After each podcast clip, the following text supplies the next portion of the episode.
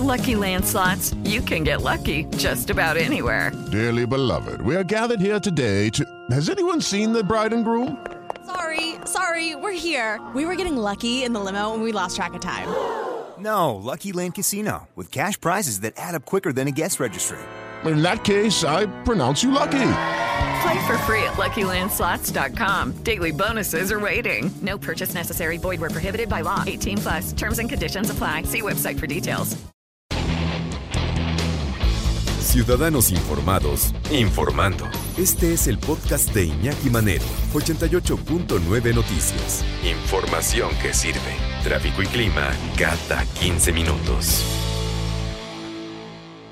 Bueno, es hora de hablar acerca de nuestros hijos. Ya el otro día platicábamos sobre el momento este de abandonar el nido, pero también hay un momento cumbre, hay un momento que es así muy, muy puntual dentro de nuestra vida como padres y dentro de su vida como, como hijos. ¿Cómo prepararlos y cómo prepararse ellos también para la vida laboral?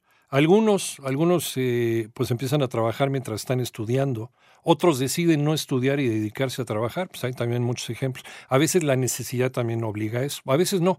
A veces hay posibilidades en casa, pero oye, pues yo prefiero, yo no nací para estudiar, toman la decisión, hablan con papá y mamá, se dedican a, trabajar. Y algunos durante la carrera y otros esperan a terminar la carrera para ya con toda la tranquilidad, todo el tiempo en el mundo dedicarse a la chamba. Alicia Rábago, maestra en ciencias de la orientación familiar y en educación, neurocognición y aprendizaje. ¿Cómo estás? Gusto saludarte. Pues contenta, siempre que estoy contigo se platica muy a gusto, agradezco la invitación y sobre todo de estos temas que a veces no solemos escuchar mucho, pero que sí es una preocupación Sí. por la parte de los padres y por la parte de los chicos. A veces se nos olvida que esta primera, por llamarlo primera decisión que nos puede cambiar la vida, de elegir una carrera si es que tenemos la oportunidad de estudiarla y que creemos que nos puede marcar de por vida en lo que vamos a hacer, les genera muchísima angustia a los Sí. chicos. Y hoy eh, muchas universidades están preocupados porque cuando terminan esta carrera, eh, los, los trabajos que reciben estos chicos están hablando de ciertas habilidades que les están faltando al llegar en este momento en donde empiezan su vida laboral.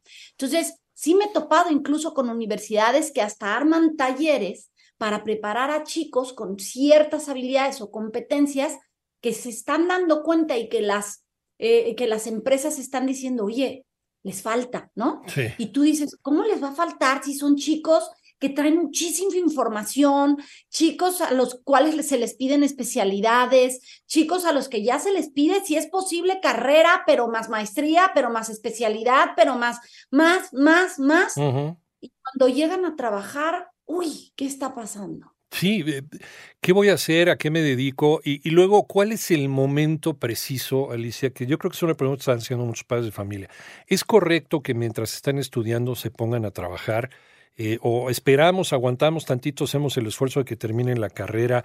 ¿En qué momento, en qué momento de su vida, eh, pedagógicamente hablando, no sé, porque ya, ya muchos de ellos ya son mayores de edad, eh, se puede empezar a trabajar? ¿no? Tenemos, tenemos la madurez para empezar a, a entrarle a un trabajo.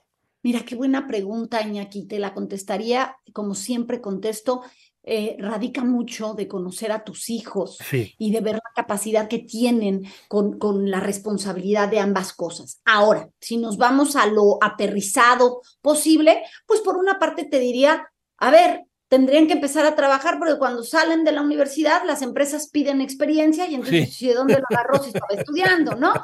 Pero por otra parte, también ves que hoy las universidades, durante algunos semestres, los horarios que ponen, es imposible darles el espacio para trabajar y más en una ciudad en donde hay tanto tráfico y la movilidad cuesta tanto trabajo. Entonces, uy, en lo que llegué al trabajo, pero me volví, pues trabajé una hora, entonces no me lo reditúa, pero entonces creo que empezar a congeniar todos estos detalles de el Ujú. tiempo que me sobra, más estudiar, más el trabajo, más lo que gano del trabajo, cuesta mucho, mucho, mucho por organizar. Sí. Entonces, creo que aquí sí valdría la pena hablar con los chicos, ver qué preocupaciones tienen, porque hay muchos que sí se angustian, porque quieren ayudar en casa con sus gastos. Hay otros que no les pasa por la mente y que dicen yo quiero estudiar y dedicarme al estudio y además terminar una maestría y una especialidad y viajar por el mundo.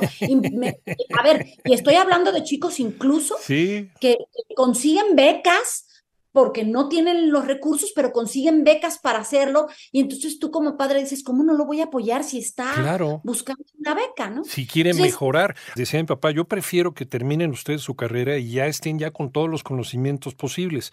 Pero hay gente que dice que no, hay gente que le entran las ganas, ¿no? De empezar con, con la chamba. Es una decisión que como padres debemos respetar. ¿Cómo ordenar esas metas? Primero los estudios, luego el trabajo, estudios y trabajo, o, o qué hacemos.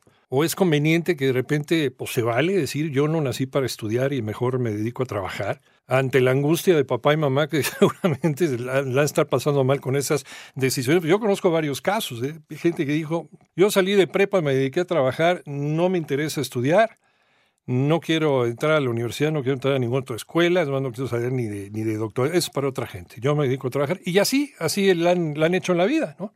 Son decisiones personales que a veces nos pueden salir caras. Estamos trabajando, estamos platicando sobre este, este tema, yo creo que es fundamental en la vida de, de los seres humanos, cómo preparar a nuestros hijos para la vida laboral con la maestra en ciencias de la orientación familiar y en educación, neurocognición y aprendizaje, la doctora Alicia Rábago con quien eh, reanudamos la conversación. Nos decías, nos decías, Alicia, de, pues sí, de los chavos que de repente quieren seguir estudiando, estudiando, estudiando, no. La carrera, no solamente la carrera les convence, incluso algunos echan otra carrera y otros se van por maestrías, doctorados, este, se van becados, se van a viajar por el mundo a aprender nuevas cosas. Todo esto que planteas y el carrazo y las metas y los objetivos, Creo que todos lo hemos escuchado. Sí. Nosotros venimos de una generación, niña, aquí en donde te decían, ¿no? El que trabaja, el que se esfuerza, pues va contando su dinerito, va creciendo, va evolucionando. Hoy no funciona así, ¿no? ¿no? Hoy eh, alguien no se pasa 25 años en una misma empresa. Hoy un youtuber puede ganar más que el CEO de una compañía que tiene a cargo muchísimo personal. Entonces, muchas cosas tenemos que entenderlas como adultos para poder hablar con nuestros hijos, pero no debemos de perder de vista que hay que hablar de realidades, Iñaki. O sea, a veces como padres tenemos, nos da miedo enfrentar a nuestros hijos a las realidades. Bueno, sí, hay youtubers que la rompen y ¡pum! disparan. ¿Cuántos? ¿No? ¿Qué tienes que hacer para que eso pase?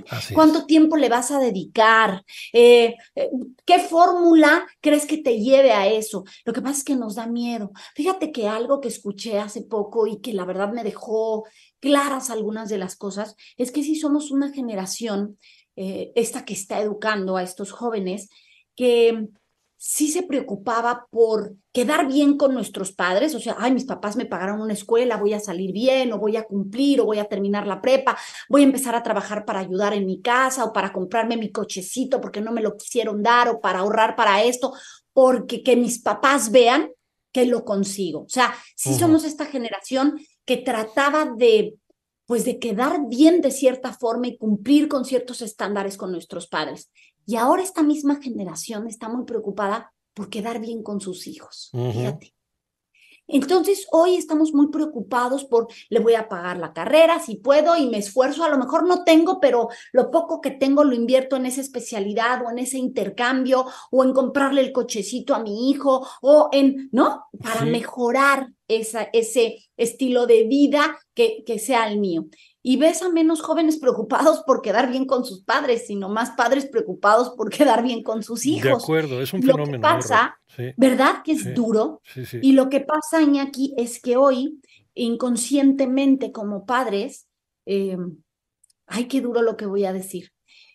Les uh, hemos quitado la búsqueda de metas, de objetivos y sueños a esos jóvenes. O sea, les hemos puesto todo en bandeja así de plata en sobre la mesa. No debería de ser, porque hay chicos que también han demostrado que teniendo cosas van por sus sueños. Pero si tú continuamente resuelves y resuelves y no dejas esa búsqueda de objetivos, ahora para qué voy a trabajar, ahora para qué voy a estudiar, qué trabajo quiero conseguir, eh, por qué quiero ahorrar para tener un coche, por qué quiero ahorrar para comprarme esos zapatos que mis papás no me pudieron dar, ya es como, ¿y para qué quiero un coche si me pagan un Uber o mi transporte? ¿Y para qué quiero eh, irme a rentar algo o ahorrar para algo si aquí me resuelven la vida? ¿Y para qué quiero buscar ahorita un trabajo si yo quiero, pues ahorita hacer un intercambio y no necesito?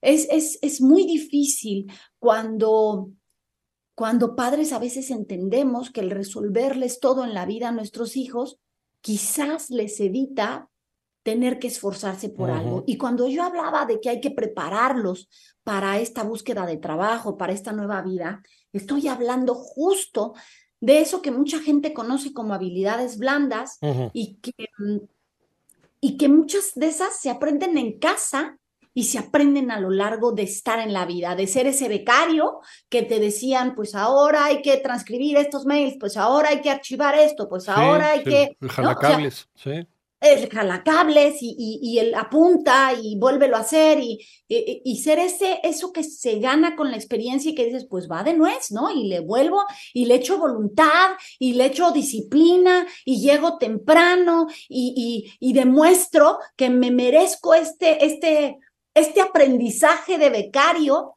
Creo que eso hoy yo lo escucho de padres que dicen, no, hombre, terminaste una carrera que pagué carísima, si es que la pagué terminaste una maestría y vas a empezar de mensajero. No, no, no. Somos, somos los primeros, somos los primeros en echar a perder todo esto que se ha logrado, ¿no? Eh, yo creo, digo, no sé, a lo mejor hay quien tenga otros datos, pero, pero es que el terminar una carrera, por muy cara que sea, no te garantiza que vas a, vas a, vas a llegar a la, vida real sabiéndolo todo. Y, y por eso hay muchos chavos que llegan con la falsa idea y cuando se presentan en una empresa, lo primero que preguntan, ¿dónde va a estar mi oficina? ¿No? ¿Quién va a ser mi secretaria? ¿No? Entonces, y no, Y entonces cuando, cuando hablamos, Iñaki, de, pues, ¿qué cosas tengo yo que ver para preparar a mi hijo? Pues mira, hay puntos muy importantes. Ese autoconocimiento del que siempre acabamos hablando, si no has trabajado en él, es momento, siempre es momento, es, a ver, hijito, pues o sea, reconoce, ¿no? No eres tan disciplinado como pareces, ¿no?